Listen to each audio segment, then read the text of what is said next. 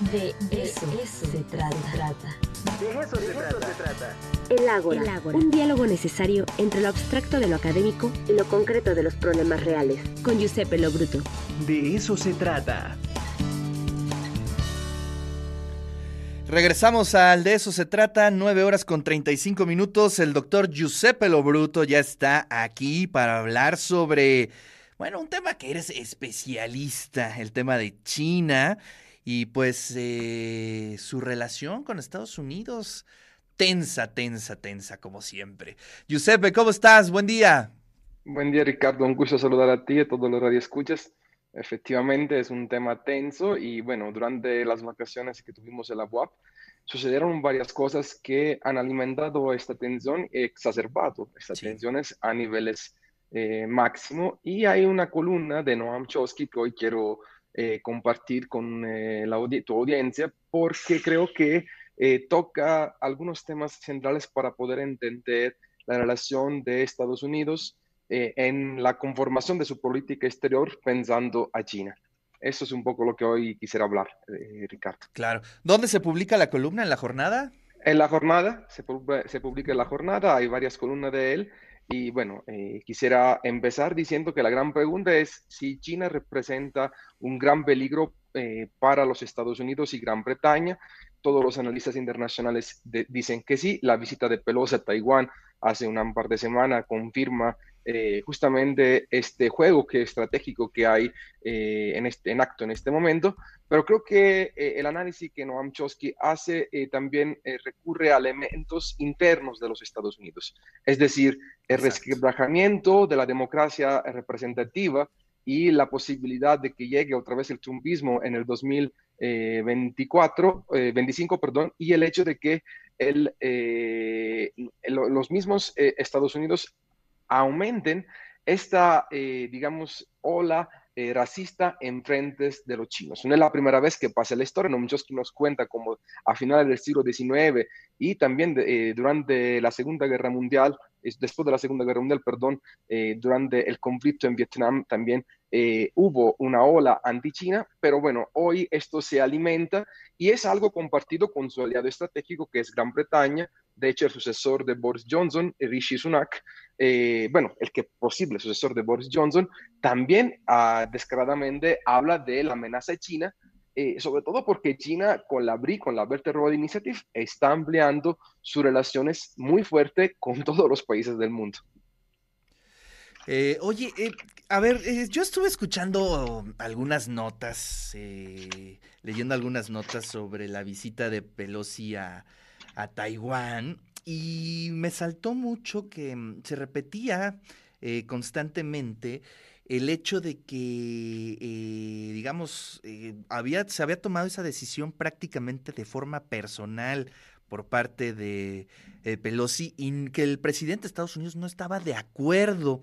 ¿Qué tanto sabes de eso? Me, me salta mucho que haya esa como eh, digamos, eh, desafortunada comunicación entre estos dos personajes importantes en el gobierno de Estados Unidos y que pues, eh, quieras o no, pues fue una de las gotitas, ¿no? Que está derramando el vaso.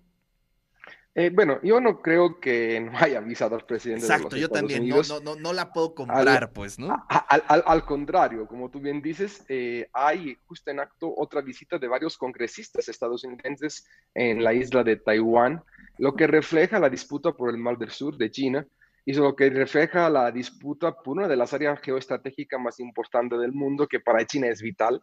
Recordar que eh, para China Taiwán es China, no, no es Taiwán y al firmar cualquier acuerdo con la República Popular de China se pide a la contraparte de reconocer solamente a China, de, reconocer a Taiwán. El caso de varios países de América Latina, entre ellos los últimos fueron Paraguay, por ejemplo, tuvieron que eh, no, eh, digamos, eh, reconocer a Taiwán como país independiente para establecer una relación importante con la República Popular China en términos de inversiones.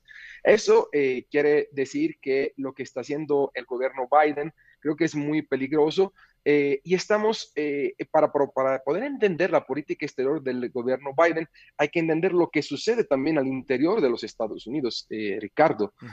porque si nosotros hacemos una comparación con lo que sucedió durante el gobierno Trump, uno puede decir, bueno, el gobierno Trump exacerbó las tensiones con China, hasta hubo bloqueos en términos de bueno, la, la, puesta de aranceles en el tema del acero, por ejemplo, y otras tensiones que, que, que, llevaron a la prensa hablar de una nueva guerra fría. Sin embargo, eh, me parece que el eh, modus operandi de los demócratas con el gobierno Biden eh, sigue, digamos, con menos publicidad respecto al gobierno Trump, pero sigue de la misma manera alimentando esas eh, tensiones. Acordemos que después de esa visita de Pelosi hubo un despliegue de, eh, digamos, eh, cruceros y de barcos ahí en, en, el mar del sur de China, donde se estaba simulando hasta una invasión. Taiwán hasta habló de eh, un tipo de defensa eh, particular que tendría Taiwán al estilo guerrilla en el caso de eh, la invasión china, pero esto refleja, Ricardo, unas tensiones globales que en el caso, por ejemplo, europeo se refleja en la guerra entre Rusia y Ucrania y que en el caso de los Estados Unidos con China, también vemos el apoyo por parte de Estados Unidos a Ucrania y de China directo o indirectamente hacia Rusia en la guerra de Ucrania. Entonces son, creo que nos esperan eh, años difíciles, eh, sobre todo porque yo lo he, repetido en distintas ocasiones, la que está fallando en este momento es la diplomacia global. Eh, creo que eso es uno de los grandes temas que tenemos que entender. no hay capacidad de poder llegar a acuerdos. Hay desde hace años eh, el rechazo a, distintos acuerdos internacionales entre el tema del nuclear, por ejemplo, de los armamentos nucleares. Y bueno, se está reconfigurando un nuevo mundo eh, que durante décadas eh, será lo que esperará y que le deparará la suerte de la humanidad.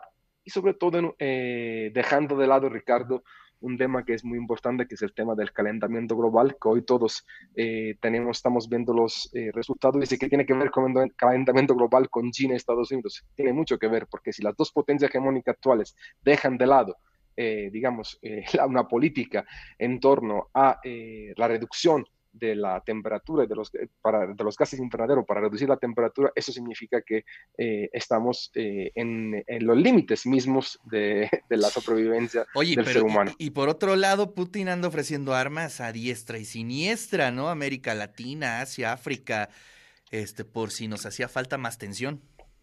Claro, no solo hace eso, sino que hay otro actor más allá que Putin, que, eh, digamos, eh, estrecha relaciones eh, en este momento con varios países y sobre todo con varios partidos de un, índole, digamos, particular. Pero hay otro país que está jugando un papel importante y que de poco se habla, que es la India de Moody. la India de Moody, que es un gobierno nacionalista de derecha, que en este momento puede ser, según Noam Chomsky, asemejado al gobierno de Orbán en Hungría.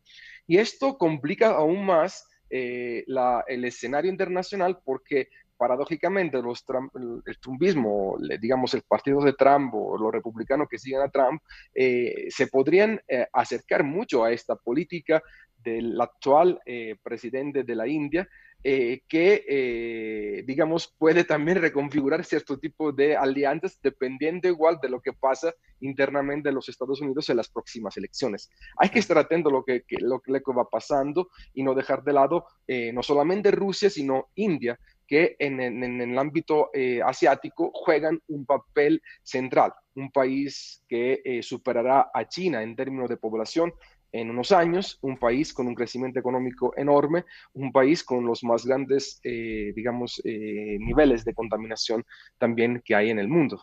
hay que recordar también esto. Híjole, bueno, pues interesante el mapa. la verdad es que tú tienes ahí el timing de cómo se está eh, configurando, ¿no? Eh, esta relación México, digo, Estados Unidos, China, este, la presencia de Rusia, de la India y bueno, pues estaremos atentos. Te dejamos porque sabemos que tienes ahí un compromiso institucional, Giuseppe, pero bueno, la siguiente semana ahí abordaremos temas que están saliendo en la prensa y que nos gustaría muchísimo eh, preguntarte para ver cuál es tu punto de vista. Te mando un fuerte abrazo. Igualmente, Ricardo, un abrazo para ti y todos los redes escuchas y los que nos ven en TV WAP y nos vemos la siguiente semana. Un abrazo, chao.